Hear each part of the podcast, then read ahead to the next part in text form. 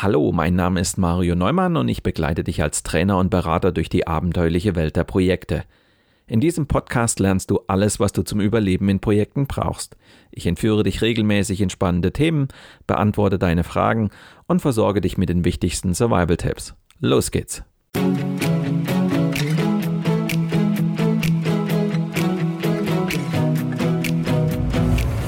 Du hörst den Podcast Projekt Safari nach dem gleichnamigen Buch von Mario Neumann. In diesem Podcast betrittst du gemeinsam mit dem Autor die abenteuerliche Welt der Projekte. Erlebe Projektmanagement von seiner spannenden Seite und gehe mit Mario Neumann auf die Suche nach Antworten für deine eigenen Projekte. Hallo liebe Projektabenteurer. Hat es in einem eurer Projekte auch schon mal so richtig gekracht? Es gibt kaum ein Projekt, bei dem nicht irgendwann der eine oder andere Konflikt auftritt. Missverständnisse, Meinungsverschiedenheiten, aber auch persönliche Animositäten. All das können Gründe für Konflikte sein. In den seltensten Fällen ist der Konflikt selbst das Problem, sondern die Dynamik, mit der sich dieser Konflikt dann entwickelt. Was als kleine Meinungsverschiedenheit beginnt, führt irgendwann dazu, dass man die Gegenseite als Idioten beschimpft. Du bist gespannt darauf, was du als Projektleiter zur Vermeidung von Konflikten tun kannst und wie du heraufziehende Konflikte frühzeitig erkennst? Dann lehn dich zurück und lass dich inspirieren von der 92. Folge meines Projekt Safari Podcasts.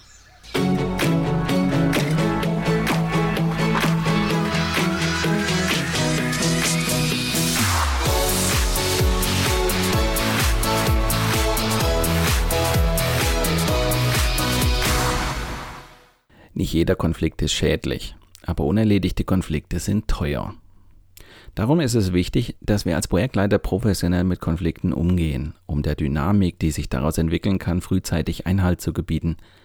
Zu Beginn der Sendung möchte ich kurz erklären, was die Dynamik von Konflikten eigentlich ausmacht. Im weiteren Verlauf der Sendung möchte ich an einem Beispiel aus meiner Arbeit aufzeigen, wie wir heraufziehende Konflikte frühzeitig erkennen können. Und wie viele meiner Sendungen endet auch die heutige Folge mit den wichtigsten Survival-Tipps. Und zwar, wie ihr der Dynamik von Konflikten rechtzeitig begegnen könnt. Projektmanagement ist offenbar von Natur aus ein konfliktreiches Geschäft. Das liegt quasi in der Natur der Sache. Die Beteiligten verfolgen unterschiedliche Ziele, lernen sich oft erst im Kickoff-Meeting kennen und sollen trotzdem möglichst sofort von 0 auf 100 zusammenarbeiten. Projekte stehen zudem unter Zeitdruck was sie für Konflikte anfällig macht. Auch unklare Rollen, Funktionen und Kompetenzen lösen Konflikte aus, ebenso wie missverstandene Projektziele. Das Problem ist auch nicht die Existenz von Konflikten, sondern wie wir damit umgehen. Oft werden Konflikte standhaft ignoriert. Doch gerade das macht aus einer Mücke einen Elefanten. Denn Konflikte wachsen dadurch, dass wir nicht bereit sind, sie anzusehen und ihre Ursachen zu verstehen. Wir nehmen dann die typischen Symptome wahr aktiver oder passiver Widerstand, kindlicher Trotz, Daueropposition, Dienst nach Vorschrift, Verweigerung, offener Streit, Aggression. Also die ganze Bandbreite typischer Konfliktsymptome. Streng genommen sind wir es als Projektleiter, die den lieben langen Tag Konflikte produzieren. Wir sind oft genug der Auslöser, ja manchmal sogar der Verursacher von Konflikten. Wer kennt sie nicht, die ständigen Reibereien und Konflikte mit den Linienmanagern? Andererseits sind wir selbst in Strukturen eingebunden, in denen wir wiederum als Teil von Interessengruppen agieren oder die Rolle einer Konfliktpartei einnehmen müssen. Es ist also kein Wunder, dass wir Konflikte als Teil des Projektalltags erleben. Und es gehört zu den Aufgaben eines Projektleiters, sich damit auseinanderzusetzen. Zu Recht wird behauptet, dass Projektmanagement zuallererst einmal Konfliktmanagement bedeutet. Jetzt sind Konflikte im Projekt aber wie Sand im Getriebe. Sie behindern die Zusammenarbeit und gefährden den Projektfortschritt im Projekt. Deshalb solltet ihr als Projektleiter möglichst früh eingreifen und für Klärung sorgen, bevor sich aus einem Konflikt eine ernsthafte Krise entwickelt. Doch das ist gar nicht so einfach. Daher finde ich es wichtig, dass wir uns als Projektleiter mit den verschiedenen Einzelfänomenen vertraut machen, die während eines Konflikts bei den Beteiligten auftreten können. Dabei muss man berücksichtigen, dass Konflikte sehr unterschiedlich ausgetragen werden. Das hängt einmal von den beteiligten Personen ab und andererseits von der jeweiligen Situation. Wird der Konflikt verdeckt ausgetragen, dann gehen sich die Kontrahenten meist aus dem Weg. Informationen werden nicht mehr weitergeleitet, man spricht mit Dritten über die Fehler des anderen oder kritisiert Kleinigkeiten, anstatt die Dinge beim Namen zu nennen. Demgegenüber steht der offene Streit. Das Spektrum reicht von zynischen Bemerkungen, abwertenden Verhaltensweisen bis hin zum Anschreien. Und danach wird jede weitere Diskussion abgebrochen. Bevor ein Konflikt aber offen ausbricht, werden häufig folgende Symptome deutlich. Andere ändern ihr Verhalten, werden unfreundlicher, mürrischer, machen ironische Bemerkungen, gehen einem aus dem Weg, blockieren wichtige Informationen, sabotieren Entscheidungen, reagieren aggressiv. Der erste Schritt zur Konfliktlösung besteht also darin, Konflikte frühzeitig zu erkennen und den Umgang mit ihnen aufmerksam zu verfolgen. Dies ist Teil der Führungsaufgabe des Projektleiters. Signale, an denen man einen Konflikt erkennen kann, sind nur dann relativ sicher und eindeutig, wenn man die betreffenden Mitarbeiter gut kennt und demzufolge die zuvor aufgezeigten Verhaltensweisen als Veränderung interpretieren kann. Mit ein wenig Sensibilität lassen sich aber Spannungen im Team und zwischen einzelnen Personen frühzeitig erkennen. Dabei könnt ihr als Projektleiter auf verschiedene Punkte achten. Da gibt es einmal das, was sich in der Innenwelt der Kontrahenten abspielt und durch entsprechende Verhaltensweisen in der Außenwelt sichtbar wird. In der Innenwelt haben wir im Wesentlichen drei Aspekte, die wir berücksichtigen müssen, wenn wir Konflikte im Frühstadium erkennen wollen. Das sind nämlich die Aspekte Wahrnehmung, Gefühle und Wille. Diese drei Aspekte beeinflussen sich gegenseitig. Und dann gibt es da noch die Vorgänge, die sich in der Außenwelt abspielen. Hier beobachten wir dann meist das Verhalten, das die Kontrahenten im Konflikt an den Tag legen wobei natürlich die Vorgänge in der Innenwelt ganz klar Auswirkungen auf das eigene Verhalten haben. An dieser Stelle ein kurzer Hinweis in eigener Sache. Wenn du mehr über die spannende Welt der Projekte erfahren willst, besuche auch unser Online-Magazin Abenteuer Projekte. Dort findest du zahlreiche Videos, Audio- und Textbeiträge zu schwierigen Situationen, mit denen du als Projektleiter oder Projektleiterin früher oder später konfrontiert sein wirst. Abenteuerprojekte ist dein Survival Guide und wird dir helfen, Projekte auch unter schwierigen Bedingungen erfolgreich zu managen und mit Auftraggebern, Vertragspartnern und Mitarbeitern immer den richtigen Kurs einzuschlagen. Wir freuen uns auf deinen Besuch auf abenteuer-projekte.de.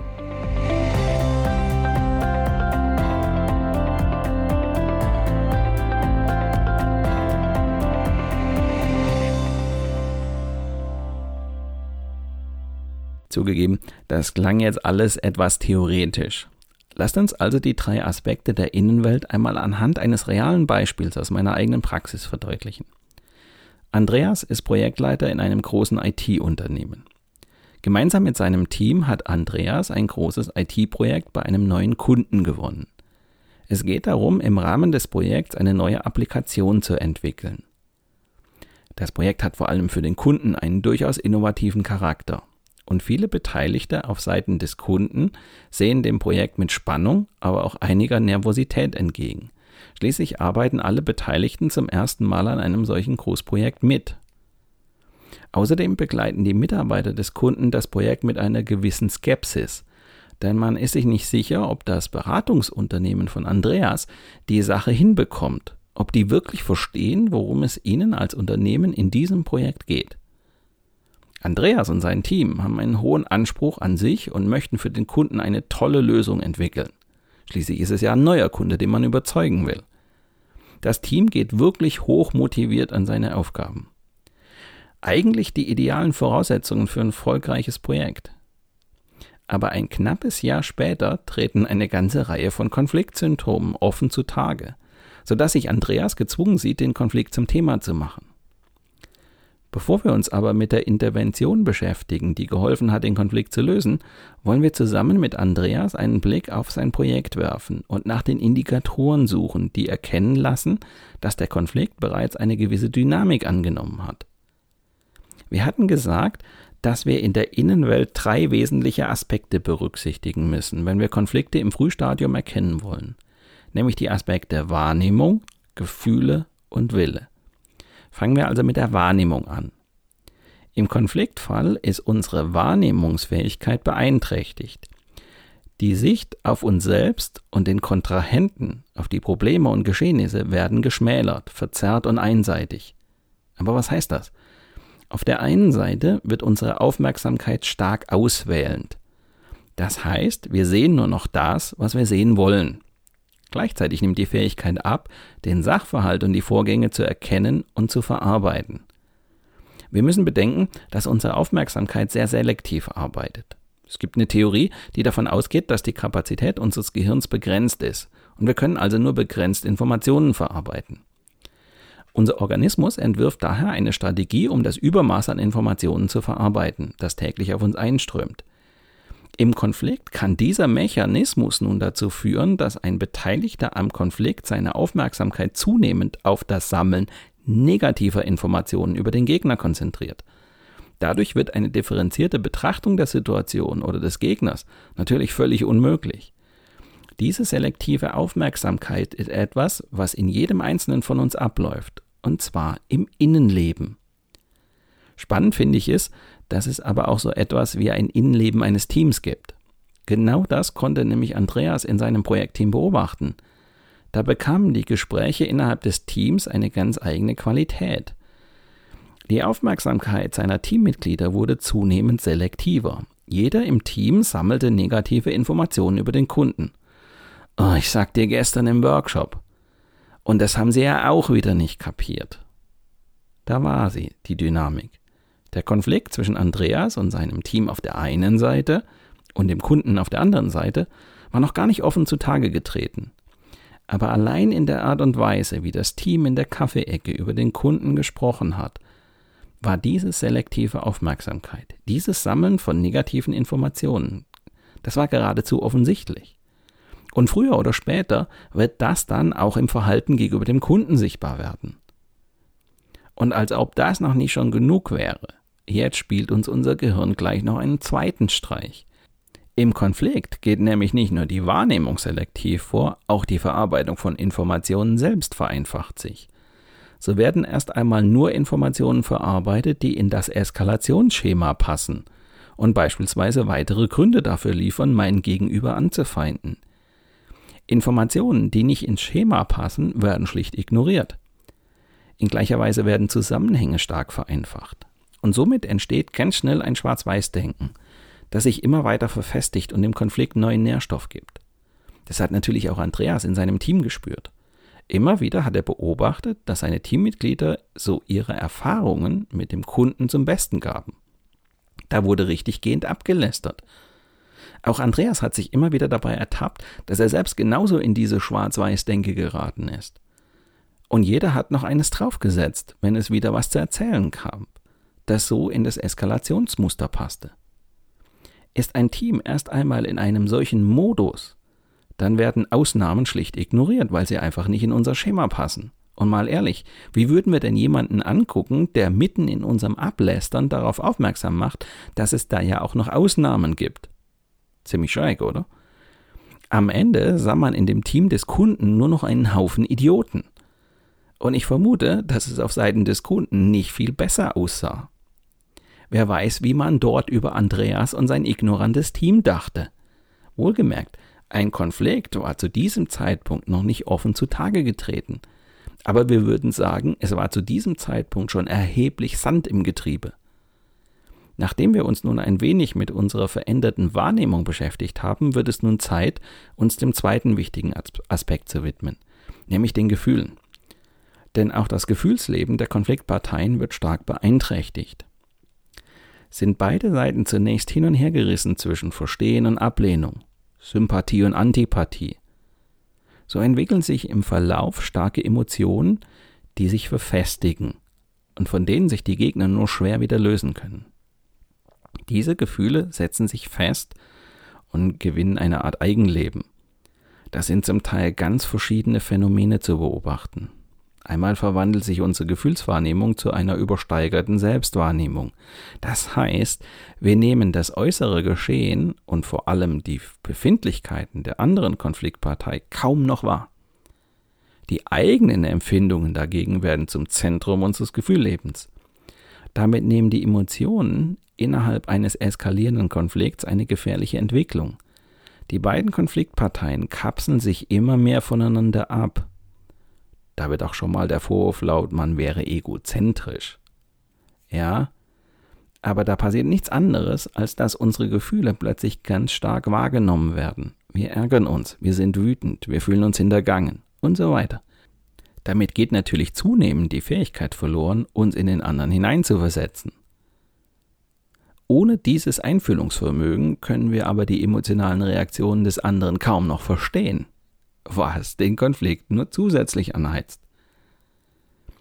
Der letzte Aspekt, der sich in unserem Innenleben noch abspielt, ist der Wille. Auch auf der Ebene des Willens gehen nämlich starke Veränderungen bei den Konfliktparteien vor sich. So fixieren sie sich zunehmend auf die eigenen vermeintlichen Interessen und zeigen immer mehr ein oftmals zerstörerisches Verhalten, das sie selbst niemals für möglich gehalten hätten. Im Konfliktfall kann dieses bedeuten, dass mit der zunehmenden Eskalation ein starrer werdendes Handlungsschema verfolgt wird. So kommt es immer häufiger zu radikalen Äußerungen wie jetzt erst recht, entweder oder.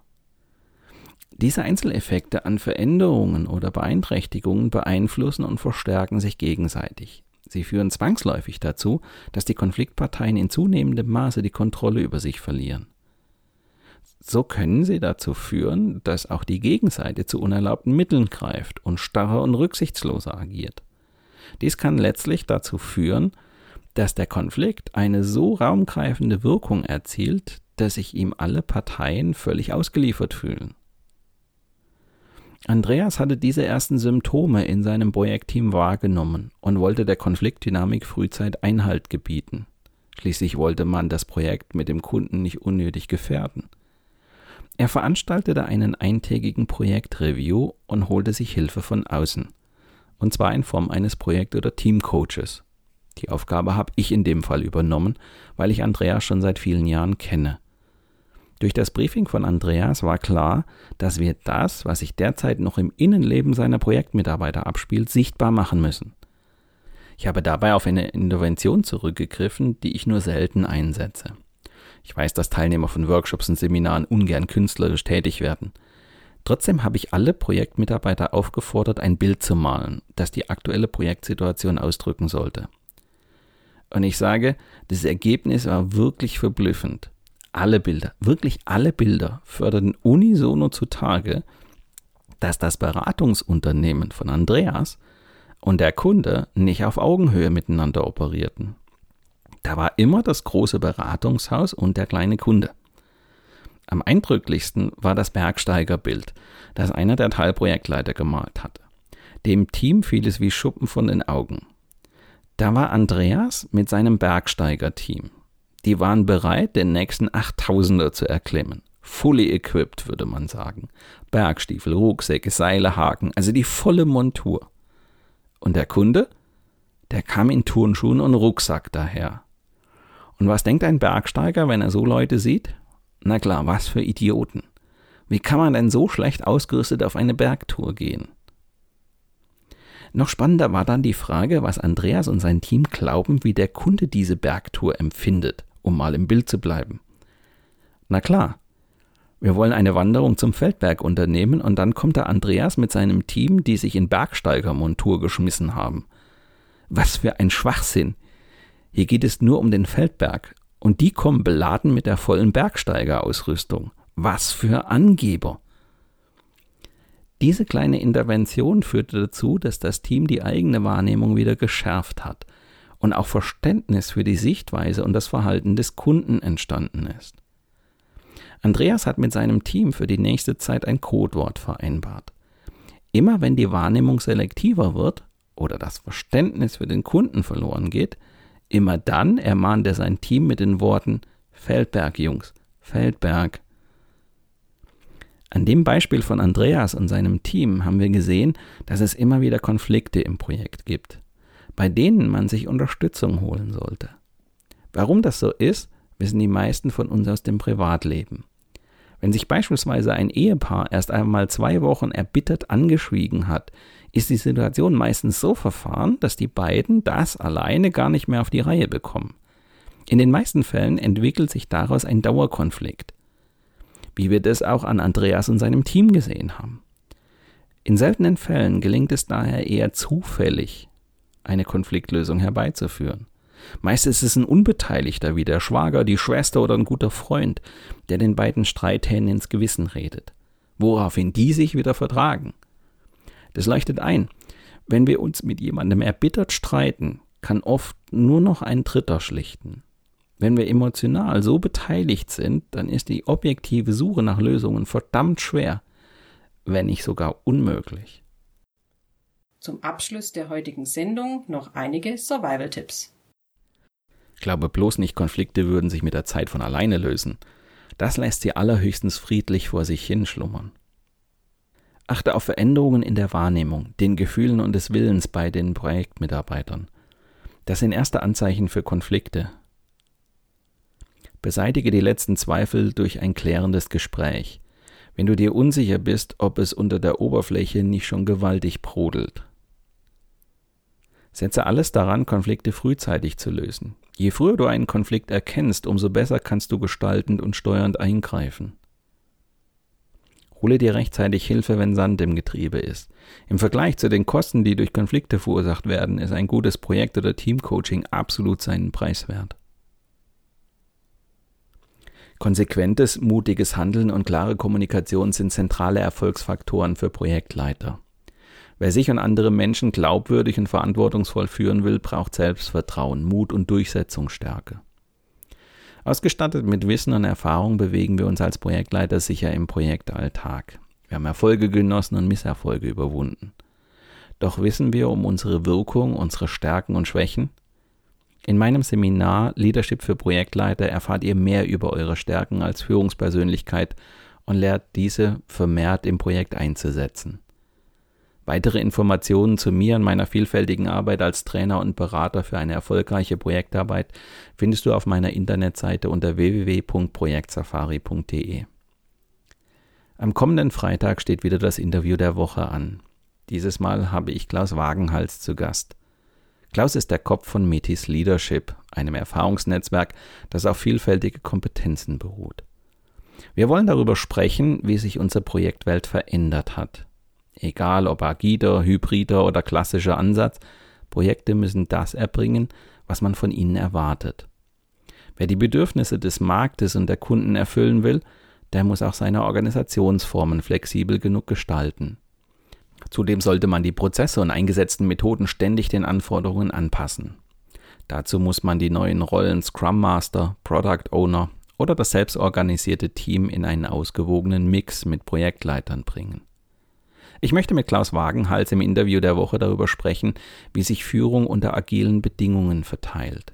Wenn du gespannt darauf bist, welcher Ansatz nützlich sein kann, um Projekte zur Exzellenz zu führen, dann höre doch in der kommenden Woche wieder rein oder abonniere einfach meinen Podcast Projekt Safari bei SoundCloud, Spotify oder Apple Podcast. Dann bleibst du immer auf dem Laufenden. Mit diesem kleinen Hinweis endet die heutige Episode meines Podcasts Projekt Safari. Danke fürs Zuhören, empfehlt mich weiter und bleibt mir auch während der kommenden Episoden treu. Euer Mario Neumann.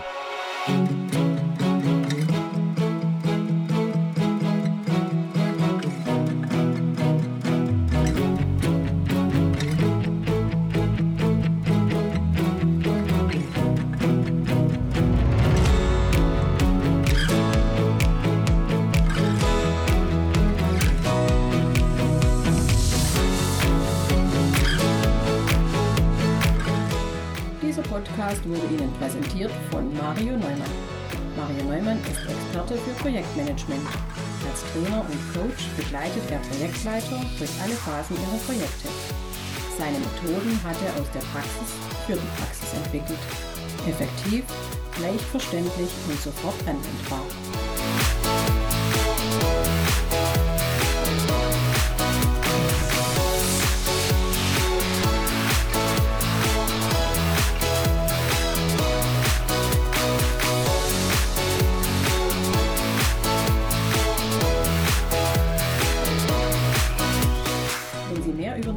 Welt der Projekte erfahren möchten, dann gehen Sie doch mit Mario Neumann auf Projektsafari.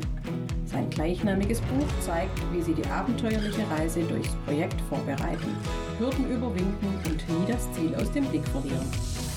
Tipps für den Ernstfall, Erlebnisse erfahrener Projektleiter und theoretische Hintergründe fügen sich zu einem völlig neuartigen Handbuch für Projektmanager.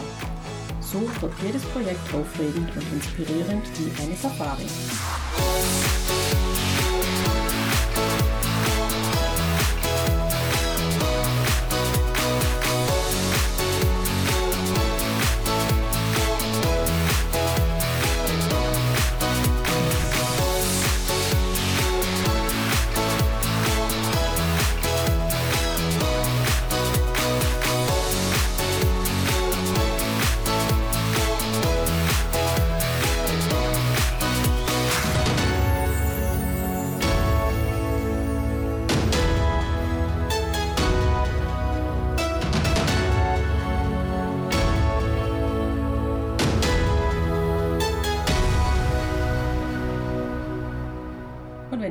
Gefallen hat, dann hören Sie doch wieder rein und empfehlen Sie uns weiter.